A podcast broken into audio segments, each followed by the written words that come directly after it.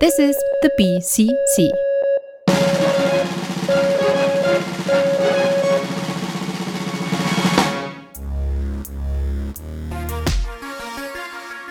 Beyond the Dog. Hallo und herzlich willkommen bei Binners Comic Club mit mir, Michael van Helsing. Uh, und mit mir, Andreas Crane. Ja. Ähm, Ah. Die heutige Folge wird nämlich ein bisschen was anderes im äh, gebührend der Jahreszeit haben wir in unseren Schätzen, die wir so haben, rumgekramt. Wieder mal jeweils ein Heft rausgekramt, was nicht von Black Dog geliefert wurde. Oder das so ein bisschen. Zu der gruseligen Halloween-Stimmung so passen kann. Genau.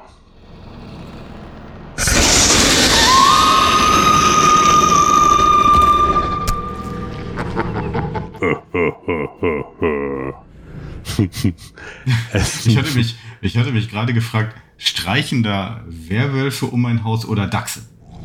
Oder Dachse? Dachse, ja. Habt ihr Dachse bei euch? Ja, ich weiß nicht, ja, vielleicht. Krass. Also Marder habe ich schon gesehen. neulich. Ja, Naja, ich habe einen Marder im Auto gehabt. Vielen Dank auch. na gut. Das war Das auch ist schon- gruselig. Das, also die Rechnung vom, von der Werkstatt bekommen hast. ja, richtig, absolut. Ja, d- Ähm. wir haben wieder mal nicht geklärt, wer anfängt. Ach nee, wir machen das alphabetisch, oder was? wir können alphabetisch anfangen. Ich habe ein B. Ich habe ein D. Ja, dann Fang fange mal ich, an. dann fang ich mal an mit Batman Legends of the Dark Knight Halloween Special. Du, du, du. Ja, das, also als es darum ging, Halloween-kompatible Titel rauszusuchen, habe ich gedacht, das passt. Wobei ich eigentlich ja, eigentlich gegen den Import von äh, amerikanischen Feiertagen in unsere Breitengrade bin. Eigentlich so ein kleiner Halloween-Verweigerer bin. Aber da wir den Reformationstag feiern. so, genau. Ah. Oder ein paar, ne, irgendwie ein, zwei Wochen später ähm, St. Martin halt oder sowas. Aber da wir ja amerikanische Comics auch viel haben, bleibt es ja auch nicht aus, dass da immer wieder Halloween ähm, thematisiert wird und dann auch bei Batman Legends of the Dark Knight. Da gibt es ein Halloween-Special. Na, nicht ein Halloween-Special, werden die Experten natürlich wissen, sondern mehrere. Ich habe das erste mitgebracht aus dem Jahre 93. Ende 93 ist das rausgekommen. Von einem gewissen Timothy Roger Sale, genannt Tim Sale, und Jeff Loeb. Der Jeff hat's geschrieben, der Tim hat's gezeichnet. Kennst du das? Ist das The Long Halloween? Ist es das? Nein. The Long Ähm, Halloween ist, glaube ich, das, was alle irgendwie kennen. Aber genau, aber davor gab es halt ähm, drei Halloween-Specials. Also die haben 93, 94, 95 eins gemacht und dann ähm, 96, 97 war dann Long Halloween. Weil eben die ersten drei so erfolgreich waren, diese One-Shot-Specials, dass dann DC gesagt hat, ach komm, dann macht das einmal, einmal vernünftig. Okay. So, soll, ich, soll ich kurz was sagen zu Long Halloween? Ja, Weil ich habe das. Ich habe es, glaube ich, dreimal angefangen. Ich habe es nicht zu, ich habe es nicht geschafft, es zu Ende zu lesen. Begeister mich mal für dieses, für dieses Duo. Ja, ich finde das auf jeden Fall ähm, eine ne gelungene, schicke Geschichte. Tim Sale kenne ich insofern auch schon mal, weil ich, weil er auch schon mal Grendel-Sachen gemacht hat. Der hat einen, ähm, finde ich, recht klaren Stil und auch von, vom Aufbau her ähm, nicht, nicht so statisch, Es spielt gerne auch so irgendwie mit, mit den Panels herum. Das fand ich irgendwie ziemlich cool. Und äh, die Geschichte, die sich äh, Jeff Loeb dann ausgedacht hat, die war auch okay. ja, ähm, jetzt, jetzt habe ich so ein bisschen das Problem, das Dingen ist ja vier, nein, 30 Jahre alt, richtig? 93? Ja, ziemlich genau 30 Jahre. 2023. Inwiefern spoilert man das jetzt noch oder nicht? Aber ich meine, du kennst es ja auch nicht, wenn ich da jetzt äh, haarklein von. Ja, aber das haut mich jetzt, glaube ich, nicht um. Also das liest man, glaube ich, nicht wegen der großen Überraschung am Ende. Äh, ja, nee, wahrscheinlich nicht. Die, weil, also es gibt zwar irgendwie so eine bisschen eine Überraschung, aber eine andere, als ich gedacht hatte. Also der Antagonist, der Gegner, gegen den sich Batman in diesem ersten Halloween-Special von ähm, Legends of the Dark Knight stemmt, ist passenderweise Scarecrow, Jonathan Crane. Und der versucht dann natürlich Batman immer mal wieder mit seinen Nervengasen und, und Giften irgendwie an, das, an die Psyche zu gehen, sage ich mal. Der ist auch schon zu Beginn dieses Heftes recht ausgelaugt, wenig geschlafen, macht halt Überstunden über diese, über dieses Halloween-Wochenende hin. Und ja, jetzt versucht er sich da irgendwie, versucht er den, ähm, den Scarecrow habhaft zu werden, schafft das auch dann relativ zügig. Nur ist Scarecrow nicht Scarecrow, wenn er sich der Polizeigewalt nicht äh, entbehren kann und bricht dann aus und Batman muss ein zweites Mal hinter ihm her und das zweite Mal wird dann irgendwie nicht ganz so einfach. Das ist also die, der eine Handlungsstrang und der andere Handlungsstrang, der parallel läuft, ist, es taucht eine Dame in Bruce Waynes Leben auf, nämlich die Gillian Maxwell. Und die verdreht ihn so ein bisschen den Kopf. Das geht da irgendwie recht schnell. Er lässt sich da auf so einer, ähm, auf so einer Party, auf so einer Masken, auf so einem Maskenball, den er ausrichtet als Bruce Wayne, da ähm, trifft er sie das erste Mal und dort geht dann quasi, geht er da so eine kleine Romanze mit ihr ein. Und die wirft ihn dann letzten Endes in so eine Art Glaubenskonflikt, weil er eben dann mitkriegt, wie schön das Leben so sein kann, wenn man sich mal mit anderen Sachen beschäftigt, als einfach mit dem, mit dem Bekämpfen von, vom, ähm, von Kriminalität. Naja, und aber auf der anderen Seite kriegt er auch immer wieder die harte Realität mit. Es gibt ja diese kleine schöne Sequenz, wo er mit ihr so eine romantische Pferdekutschenfahrt durch einen Park macht und dann werden die tatsächlich von einem Räuber angehalten, der sie dann ausraubt und er lässt es dann einfach geschehen. okay. Genau. Und als sie dann wieder zu Hause sind, sagt äh, Alfred sowas so von wegen hier, ihre Brieftasche ist abgegeben worden, weil die Polizei hatten hatten Räuber fest Ding festgenommen, äh, Ding festgemacht, der wohl ihr Zeug mit da hatte und jetzt hier ist hier sind ihre Sachen und Bruce so, ah ja okay, also die Polizei kriegt das auch ohne mich hin, ist ja ist ja mal ganz spannend zu sehen.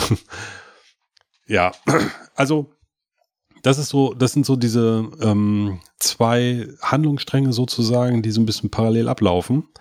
Und die, die, die Schnittmenge ist dann letzten Endes, dass sich Batman quasi entscheiden muss, für welches, also welches Leben er denn jetzt einfach weiter fortführen will oder welchem eben er da jetzt weiter nachgehen möchte und sieht sich auf der einen Seite gedrängt, getrieben, so ein bisschen das Verbrechen zu bekämpfen. Und auf der anderen Seite sieht er aber auch die schöne Seite des Lebens eben an, an der Seite von dieser Jillian. Und am Ende trifft er auch eine Entscheidung. Die will ich jetzt hier nicht vorwegnehmen. Was mag es wohl ist, sein? Ist, ist, äh, ist die Serie noch fortgesetzt worden? Die ist noch äh, lange, lange fortgesetzt worden. Ach so, lange, ja, ich dachte, lange. das wäre ein interessanter Twist gewesen. Ist, ist ja mit äh, Bruce und Gillian die äh, Herzensjahre und äh, Nachwuchs bei den Waynes, das sind so die Titel, die dann so danach folgen. So, die, dieser eine, so ein ganz langer Handlungsstrang, wo dann ähm, die beiden sind so irgendwie Mitte, Ende 50 und dann ihre beiden Kinder, die ziehen dann so aus und wie sich dann irgendwie neu genau. finden müssen zu Hause, das ist halt total spannend auch. Genau, das sind dann the new, the new Legends of Bruce und Gillian.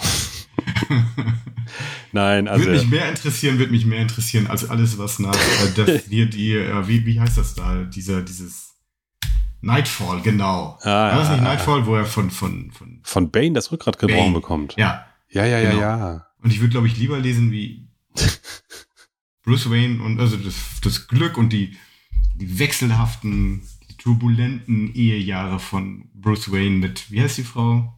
Gillian. Gillian, Gillian Maxwell. Das fände ich, Ja. fänd ich mal reizvoll.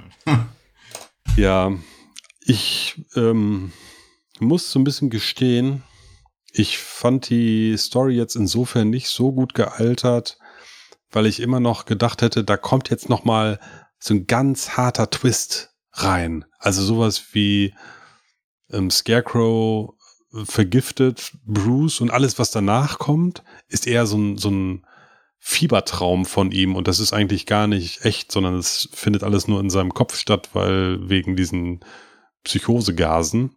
Aber das ist jedenfalls nicht der Twist. also auch nicht, dass das die Psychose, also diese, was heißt Psychose, also diese Wahnvorstellung ist so. Nee, nee, nee. Also es ist tatsächlich. Scarecrow so, äh, ich, Nee. ich, ich stelle mir mein Leben vor als Bruce Wayne mit. Nee. Also Bruce sagt dann, also, oder Batman sagt am Ende auch, ja, Scarecrow, du hast irgendwie versucht, an meine tiefsten, persönlichsten äh, Ängste und so ranzugehen. Und als du das gemacht hast, hattest du aber schon mal keine Chance mehr, bla blub. Ähm, aber also ich habe ich hab immer noch beim Lesen die ganze Zeit gedacht, da kommt noch mal irgendwie ein härterer mm, Twist, irgendwas. Ähm, aber der, der hielt sich dann irgendwie im Grenzen. Was So. ist denn, aber was ist denn dann der Halloween? Also das ist jetzt ja eine Geschichte, die hätte jetzt auch Ostermontag spielen können, sag ich mal. Äh, Richtig. Der, äh, genau, weil, also das äh, Szenario ist dann einfach, dass er da an diesem Halloween-Wochenende, wa- was halt immer hektisch für ihn ist und so, da findet das dann statt. Aber eigentlich, also du hast recht, und das habe ich dann auch gedacht, das hat jetzt nicht so wirklich so einen harten Halloween-Bezug oder irgendwie so ein, so ein Grusel-Bla-Ding. Auch die Ängste, die er da jetzt hat, also die Angst oder äh, die Wunschvorstellung, so ein bisschen vielleicht auch ein, ein privates Glück zu finden, ist jetzt auch kein Thema, was mich so zwingend an Halloween erinnern würde. Hm. Also, ja. Okay. Nichtsdestotrotz ist das ein, ein ziemlicher Klassiker. Äh, Das Cover an sich ist auch ziemlich cool, ist so schwarz gehalten mit so einem dunklen Kürbis mit so einer Grimasse drauf und das Ganze in so einem ähm, em- embossed, wie heißt das, so geprägt, ne, mit so Ja, goldenen, goldenen Versatzstücken da drin und so. Und das ist, ähm, ich finde, sieht halt immer noch ziemlich cool aus. Wie gesagt, die Story, mh, ich weiß gar nicht, ob die Mitte der 90er, Anfang der 90er krasser, cooler dahergekommen ist. Da kann ich mich jetzt so nicht mehr dran erinnern. Aber ich weiß, dass es mir damals auch schon gefallen hat. Nicht, also es ist immer noch eine gefällige Story, aber es ist, es ist halt nicht mehr so dieser Mega-Twist. Es ist so ein bisschen befremdlich, dass Batman irgendwie so schnell dann in die Arme von diesem Mädel dann ähm, fällt und ja, aber die ganze, diese ganze Legends of the Dark Knight Reihe, die ist ja 89 aus der Taufe gehoben worden im Zuge des Erfolgs des äh, Tim Burton Batmans mit Michael Keaton und beleuchtet immer die, die Anfangsjahre so ein bisschen von Oh, okay. Batman, also die ersten ein, zwei, drei Jahre vielleicht und dann immer mit unterschiedlichen Kreativteams und äh, immer selbst abgeschlossenen Geschichten. Also in dem Zusammenhang passt das irgendwie ganz gut und das ist halt ein, das erste Special, das erste Halloween-Special aus dieser Reihe und wie gesagt, da, da folgen dann noch ein paar. Ja, ich habe dir vorhin, ich weiß nicht, ob du das jetzt schon gesehen hast, eine Nachricht noch geschickt mit einem Bild. Da ist nämlich, das, das fand ich nämlich noch so ein kleines Highlight. Das ist Ah, nämlich, ja. ja. Großartig. genau, das ist nämlich ein Bild von der Kostümparty, auf der er, also Bruce das erste Mal auf diese Jillian trifft. Und da haben sich dann alle möglichen Leute comicmäßig verkleidet. Und ich fand das einen, einen netten ähm, ja, einen Twist nicht, aber einen netten äh, einen Hebel sozusagen. Einfach zu sagen, naja, ich, ich klaue ja jetzt hier nicht copyright-mäßig die Charaktere, sondern es Ja. sind Leute in Kostümen. Und was ich da zumindest ausgemacht habe, war Phony Bone, steht da rum. Ja. Cerebus, Milk and Cheese, Milk and Cheese, ja. Hobbs von Kevin Hobbs, Ja. dann der ähm, Blechmann da von Oz. Ja, auch der Löwe, ne? Ge Ach so. äh, der Löwe kann auch sein, genau. Snow White, ähm, Peter Pan, Waldo ist mit dabei. Und dieser Charakter, dieser eine von hier von den Mar Mike Allred doch gezeichnet hat. Wie heißt er noch? Batman. Oder was Madman. meint ihr? Genau. Ja. Der Madman Ähm, von Mike Allred. Der Taucher könnte von äh, Tim und Struppi sein. Ähm, Ach, okay. Die. Ich kann jetzt den, den Titel des Comic kenne ich nicht mehr. Auf der Suche nach dem Schatz des Einhorn oder so. Also, äh, ja, also das fällt mir dazu ein. Ne, der, der Hook ist aber ja auch noch so eine Genau, Peter Pan und Hook. Und dann Ja, okay. die, die üblichen Verdächtigen, irgendwie Mumien und irgendwie Kuh. Ja, da könnten sogar noch mehr sein. Die, Ja, der, dieser Zauberer da ganz im vorne im Mhm. Bild, der könnte noch irgendwie irgendwas anspielen. Und auch der Typ ähm, in diesem Football, in der Football-Kostümierung, weil das so markant ist sind das, sind das die Bengals oder sowas? Die, die, was ist das, Cincinnati oder sowas? Vielleicht ist das, vielleicht hat er ja, ist er ja Fan gewesen von der Baseball, äh, von der Football-Truppe. Ja, okay. Ja, das ist, das ist, das ist witzig. Das, Das ist finde cool, ich, ne? das finde ich total witzig, dass man da dann auch äh, wirklich ähm, bisschen auch abseitigeres Indie-Zeug äh, in, in so einem Heft verwurstet. Das ist, äh, das ist, das ist, ein, das ist ein cooler Zug. Ja, wobei ich glaube, 93 war das alles äh, der heiße Indie-Scheiß. Milk and Cheese. Weiß ich nicht. Also ich, ich Das würde mal behaupten, das, das ist, damals hat man Milk and Cheese noch gekannt, heute kennt das keiner mehr, nein, äh, ja, oder? na gut, der Evan Dorkin, der ist noch irgendwie unterwegs. Äh, du hast recht, das ist jetzt nicht mehr so super, super dominant, super präsent. Ich meine, Hobbs ist jetzt, der ist nun definitiv nicht Indie, ne? Also Hobbs Nein, nee, ist äh, das ist klar. so mega Mainstream. So. Ja, Waldo ja eigentlich auch. Ja, aber witzig, trotzdem äh, eine nette Idee. Also, Ja. das ist ja dann ganz witzig. Das stimmt. Genau. Das ist also Batman Legends of the Dark Knight Halloween Special von Jeff Loeb und Tim Sale, erschienen bei DC Comics. Dann mach ich mal weiter. Machen wir weiter. Und das Witzige ist, weil ähm, du hattest jetzt gesagt, deine Geschichte ist so ungefähr vor 30 Jahren erschienen. Ja, ziemlich genau, ja. Meine auch. Nee. Sensationell. Und Krass. zwar habe ich mitgebracht, eigentlich, ja, Dracula. Bram Stokers Dracula. Aha. Und zwar, also irgendwie Dutzende Male schon irgendwie. Und zwar ist das die, ähm, die, die, die Adaption des Films, äh, der 92 Ah, erschienen ist ah. von Francis Ford Coppola. Und zwar die, die, äh, die Comic-Adaption von Roy Thomas und ähm, gezeichnet von Mike Mignola. Deswegen ist das hier. Ach, krass. Und äh, mit Inks von ähm, John Nyberg heißt er, genau. Und ähm, was ich hier habe, ist, sind jetzt nicht die Einzelhefte, sondern das ist eine von IDW vor ein paar Jahren aufgelegte großformatige Ausgabe, die nur schwarz-weiß ist. Ah. Also nur die Pencils von Mignola enthält und die Inks von dem Nyberg darüber. IDW hat noch eine Ausgabe mit, mit ähm, restaurierten Kolorierungen rausgegeben. Ähm, die kann man sich angucken, also kann man sich natürlich kaufen, aber man kann sich das auch angucken ähm, äh, in dem Kanal, den wir immer wieder mal zitieren, Cartoonist Kayfabe, ein, ein, ein unfassbarer, mittlerweile unfassbarer Quell von Informationen Auf die das YouTube. auf YouTube, die das auch besprechen und auch die kolorierte, also sowohl die alte kolorierte Fassung als auch die restaurierte von RDW auflegen. Fand ich ehrlich gesagt nicht so spannend wie, wie ähm, diese Ausgabe. Ich glaube, ich muss nicht sagen, dass ich Mike Mignola ganz gut, finde den ganz gut. Ist, ist mir noch nicht aufgefallen. Nee, habe ich, glaube ich, ich. Ja, der. Ah, schon Der ganz- kann, der also kann was, sagst du, ja? So ein Nachwuchskünstler, glaube ich. Ja.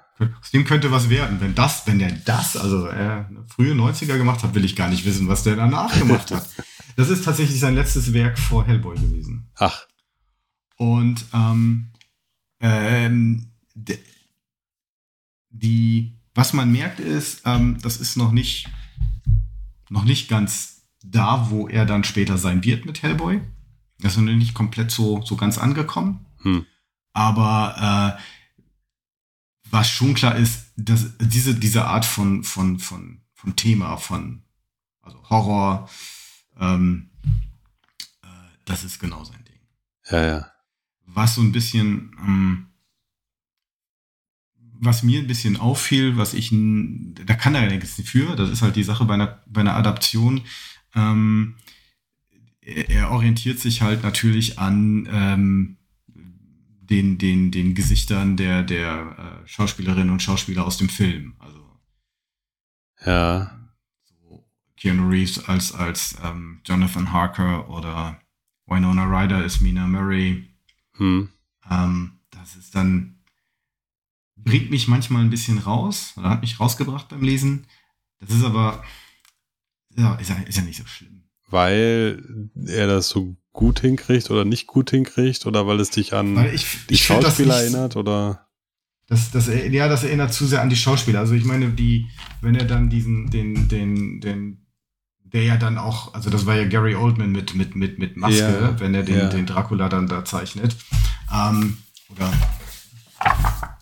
das, Ja, das ist natürlich, das ist der Hammer. Also die, wie er dann, wie er das übernimmt und inszeniert, also den, den Dracula in der Maske ähm, mit diesem Spiel aus Licht und Schatten, da kann ich, das, das ist, finde ich, unfassbar gut. Das Hm. ist total genial.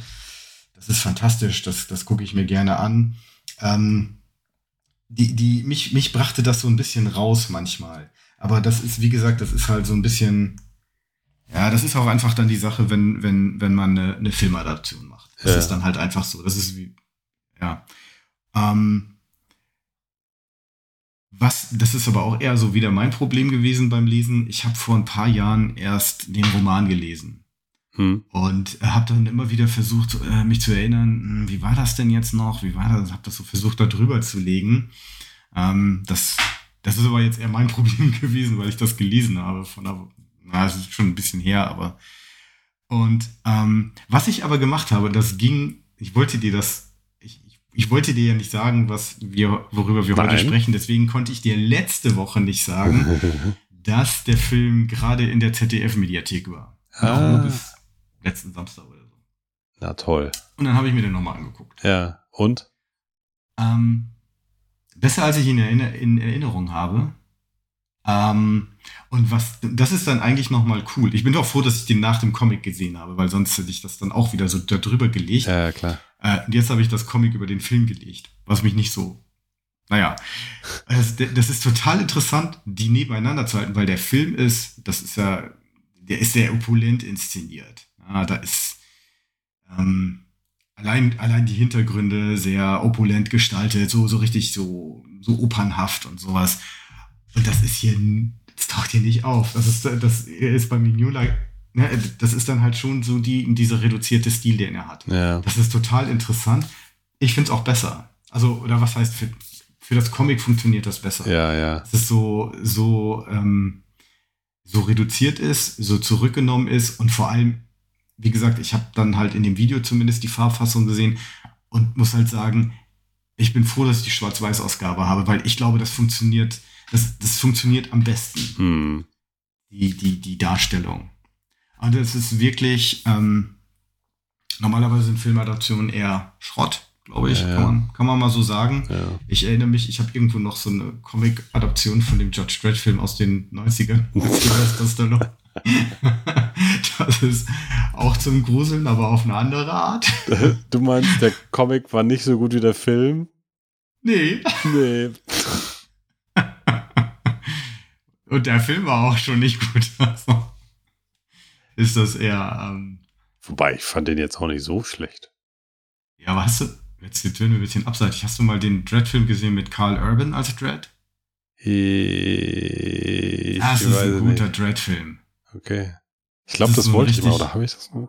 Ah, das ist ein, ein schöner, ich fand den schön, harter Dread. So, so, so stellt, so stellt Ja, ich mir so einen Dread-Film vor. Ja, ja, stimmt. Ja, ja, der. Boah, also relativ wenig Schnickschnack, richtig aufs Maul so. ja, ja, ja, ja, stimmt. Fand ich, fand ich, ähm, fand ich echt gut. Naja, gut. Red, Dracula, pff, aber fängt beides mit D an. ja, also, alles Beides Sache. blutig. Beides blutig. Aber bei dem Genau. Dracula-Film die beste Szene oder eine der besten Szenen, wo Gary Oldman Dracula da irgendwie in seiner Halle da steht und irgendwie was erzählt und sein Schatten aber was anderes macht. Ja, das ist, Das, das ist, äh, ist so ein Gänsehautmoment, wenn man das Das checkt hier- irgendwann. Ja, ja, das ist Oh. auch hier, äh, also der, der schmeißt ja dann irgendwie auch ähm, ein Tintenfass um, oder? Also der Schatten, nicht die Hand. Ja, ja. Und ähm, das ist hier, wenn ich das so schnell finde, also das machen die hier, das zeichnen die natürlich auch nach. Also hier, ja gut, was nicht, was so. Ja, Wie gesagt, ich, ich ja, ja, genau. finde, ich war total angetan davon. Also, wie gesagt, das ist noch nicht, wenn man jetzt dann dagegen hält. Es geht, das, das, das Interessante ist, ähm, danach ist dann ähm, Hellboy äh, Seed of Destruction entstanden Ja. und danach, kurz darauf ja dann Wake the Devil, Mhm. was ja dann auch eine Vampirgeschichte ist. Mhm. Unter anderem eine Vampirgeschichte. Und ähm, da habe ich jetzt nicht gemacht, aber wenn man das nochmal so aneinander hält, dann könnte man nochmal so ein bisschen sehen, wie sich Mignola, wie er sich dann so weiterentwickelt hat. Ähm, ah, das ist schon sehr, sehr, sehr geil, sehr gut gemacht. Es ist auch nicht sklavisch, also wie gesagt, ich habe mir den Film ja nochmal angeguckt. Das Ja. ist jetzt nicht so, dass sie das komplett Szene für Szene übernommen haben. Die war, das habe ich mich aber schon gefragt. Das ist schon sehr dicht dran. Und das hatte ich dann jetzt auch noch mal gelesen. Also ähm, das zumindest Mignola konnte da irgendwie bei der bei der Produktion mit mitgucken oder stand dann wohl auch irgendwie mal Ach. kurz im Austausch mit Coppola. Ähm, Ach, krass. weil äh, ich, ich habe jetzt nicht, nicht nochmal nachgeguckt, in welchem, wie jetzt die Abfolge war, wann der Film kam, wann der, wie viel Zeit zwischen Film und Comic lag, also ob die da dann die, die, haben ja jetzt nicht einfach nur das Drehbuch irgendwie Ja. in Bildform gebracht, sondern schon, also es sind schon Filmsequenzen, die, die man wiedererkennen kann. Okay. Aber also heißt das, dass die von vornherein den, die Comic-Adaption auch mit eingeplant hatten oder vorgesehen hatten? Anscheinend schon, ja. Ja, wenn also, er der am Drehort mit dabei gewesen sein Ja. muss. das ist ja eine ziemliche Aufwertung für, für, ähm, für den Comic. ja, ja, auf jeden Fall. Wenn die das, wenn die sowas machen, statt äh, ja komm, äh, komm, können wir auch noch auf den Markt schmeißen, ja, mach mal eben. Ja, ja. Also da, das ist das definitiv nicht. Das ist immer so, komm, wir, wir verdienen jetzt noch ein paar Mark mit dem Comic. Ja, ja. Das ist ja damals interessanterweise bei Tops erschienen, die sich da irgendwie auch Anfang der 90er erst irgendwie so auf dem Comic-Markt etabliert haben, der dann aus den Trading Cards kam. Interessante Wahl für einen Verlag dafür.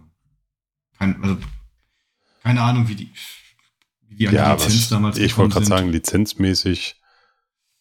Sonst ist ja Dark Horse immer, damals glaube ich auch schon, ne? Wenn die da früher Ja. 90er so dann die, die ganze ein Händchen dafür hatten, Lizenzen irgendwie einzukaufen für, für Aliens oder Predator oder was der Henker was noch. Ja, aber Ah ja. Tops hatte doch auch sowas wie ähm, Mars Attacks. Master Text, ja genau, wollte ich gerade sagen.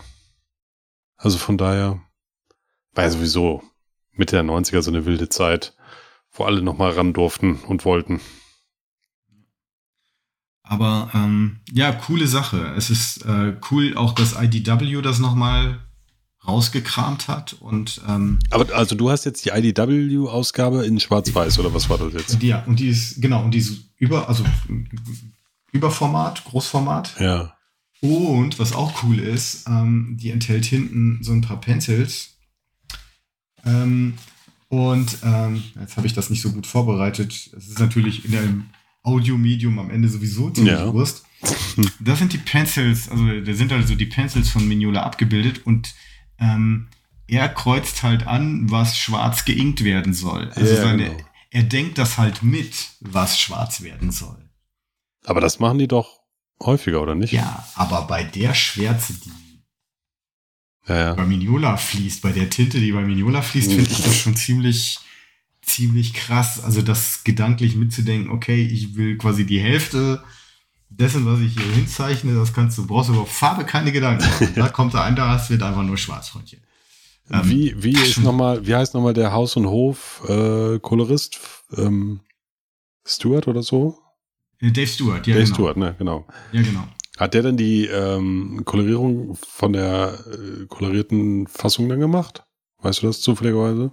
Das weiß Bist ich du so gut vorbereitet? Nicht. Oh, ich habe so viel vorbereitet. Das habe ich ausgerechnet, habe ich das Na, nicht vorbereitet, weil ich nicht äh, nicht so sehr nachgedacht habe über die kolorierte Fassung. Die habe ich halt für mich, die habe ich so abgehakt. Ich so, ach, Ja, ja, ja, ja. die äh, finde ich jetzt nicht so, finde ich jetzt nicht so spannend, aber wir. Dann werfe ich nochmal eben schnell ein, dass der Tim Sale äh, auch nicht kolorieren hätte wollen, gemacht hätte haben wollen, weil er nämlich farbenblind ist. Also war. War übrigens, weil Tim Sale letztes Jahr im Sommer von uns gegangen ist, mit 66 Jahren. Oh, Der ist tot. wusste ich nicht, das habe ich nicht mitbekommen. Ja, habe ich auch erst so im Rahmen dieser Recherche dann mitgekriegt. Okay. Ja, eine Sache habe ich aber noch. Oh, Also- eine Sache. Ein, eine, Ja. einer, ja. Den, den Steve Jobs rauskram. One more thing. Ja, aber wirklich aber auch was Cooles. Und das ist was, das habe ich, das habe ich in den Minuten vor unserer Aufnahme habe ich das gesehen. Mönch, jetzt kommt's. Stichwort Dracula. Ist ja eigentlich ein totgerittenes Genre. Ne? Ja. Aber außer, außer wenn das coole Leute machen, Jona meinetwegen, dann ist das nur. Zu den coolen Leuten, würdest du Matt Wagner und, und Kelly Jones zu coolen Leuten zählen? W- Oder Würde ich schon sagen, ja. eher nicht so coole Leute? Nee, doch eher coole Leute. Alle coole Leute. Und Ja. die haben gerade einen Kickstarter. Oh. Der läuft noch bis zum 17. November, 5.59 Uhr mitteleuropäische Zeit. Uh. Zum Thema Dracula, oder was? Zum Thema Dracula. Und zwar haben die, ähm, die eine vierbändige, also es ist angelegt als vierbändige Reihe. Der erste Band steht jetzt in dem Kickstarter, der ist auch fertig. Ah, okay. Der ist fertig, ähm, geschrieben von Meg Wagner und gezeichnet von Kelly Jones und Farben von José Villarrubia, der auch mittlerweile sehr so, so- einen Namen hat, auch ähm, sich sehr, sehr bemüht um, um Restaurierung oder so. Ah, okay. Restauri äh, also Farbrestauration bei so, ja vor allem so meinetwegen 90er Sachen. Äh, Der hat einen ganz, jetzt kommt eine Fußnote oder Klammer auf. Der hat einen ganz interessanten Twitter-Feed oder Twitter-Kanal. Da ähm, zeigt er drei Bilder. Also eine Seite aus dem Original Marvel-Comic, meinetwegen 80er, 90er, auf, auf äh, Newsprint oder so. Ja. Natürlich, klar, so halt eingescannt mit, mit ein paar Abstrichen. Dann die Seite, wie das jetzt gerade meinetwegen in irgendeinem Omnibus oder was auch immer ja. neu koloriert veröffentlicht wurde Ja. und dann, wie er es restauriert hätte, Oh. hätte machen lassen. Und da, das ist schon, das ist einfach cool von jemandem zu sehen, okay, worauf kommt es denn bei der Kolorierung gerade an? Ah. warum, warum ist das, was Marvel da in diesen Omnibus-Dingern macht, nicht so geil? So. Das Ja, jetzt cool. so Klammer zu. So, Kickstarter. Läuft noch. Ziel waren 666 US-Dollar. Natürlich. Das ist natürlich längst über, überschritten. Das liegt, glaube ich, bei 115.000 Dollar. Book One, The Impaler. Kann man machen. Habe ich gemacht. Dann natürlich, natürlich. Oh, cool. Aber passt ja auch schön zu dieser Halloween-Sondersendung von Beyond the Dog. Ja, An dessen Ende wir, glaube ich, jetzt gerade angekommen sind, richtig? ich denke schon. Ich denke auch. Ja, dann bleibt uns nichts anderes, als äh, uns zu bedanken bei der treuen Hörerschaft fürs Zuhören, fürs Kommentieren, fürs Mitfiebern bei dieser hochspannenden Gruselfolge Halloween Special mit mir, Andreas Crane. Und mir, Michael Van Hels.